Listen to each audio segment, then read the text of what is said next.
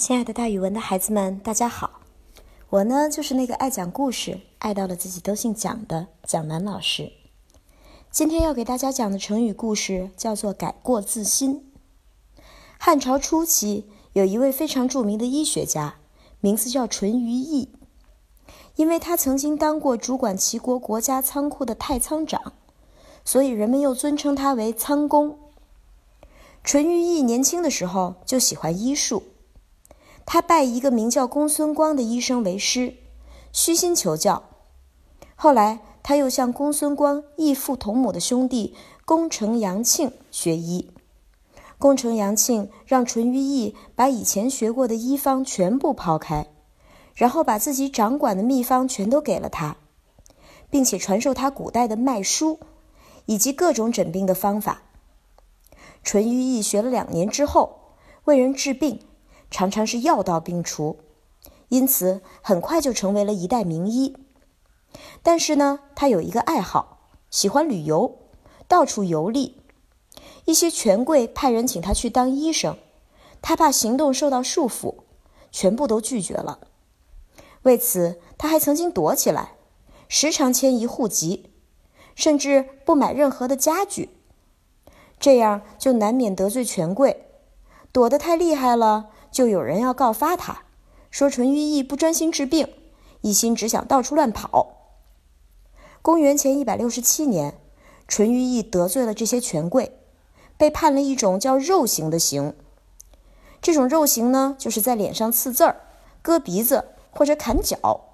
按照当时的规定，他应该要被送到京都长安去受刑。在古代，经受肉刑是一种极为痛苦的凌辱。临刑的时候。淳于意的五个女儿嚎啕大哭，在这种难受的境遇下，淳于意骂道：“可惜我生女不生男，急难临头，没有一个人能帮助我。”他年纪最小的女儿听了父亲的话，既悲痛又不服。他认为女孩子也能像男孩子一样为父亲救苦救难，于是他毅然跟随父亲一起进京。到了长安之后，小女儿向朝廷上书说。我父亲在齐国当太仓长的时候，百姓都称赞他廉洁公正。现在犯了法要受刑罚，我心里非常悲痛。人被处死了，不能再复生；受刑复原后，也不能再恢复原来的身体了。即使他想改正错误，重新做人，那也无路可走了，不能如愿。我情愿自己投入官府做奴婢，来为父亲赎罪。使父亲有能改正错误、重新做人的机会。小女儿的上书情真意切，汉文帝看了之后，被他孝敬父亲并且自愿替父亲受罚的精神所感动，于是终于下诏免除了淳于意的罪，让他重新做人，并且在这一年废除了这个残酷的肉刑。小女儿的这一个行动呀，不仅使淳于意免于受刑。更使他觉得应该重新做人了。当一个好医生总比到处流亡好吧？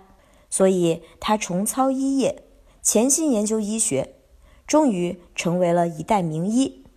所以后来我们就把淳于意这种重新开始当医生、重新开始做人的行为叫做改过自新。好了，孩子们，今天的讲故事就给大家说到这儿，咱们明天再见哦。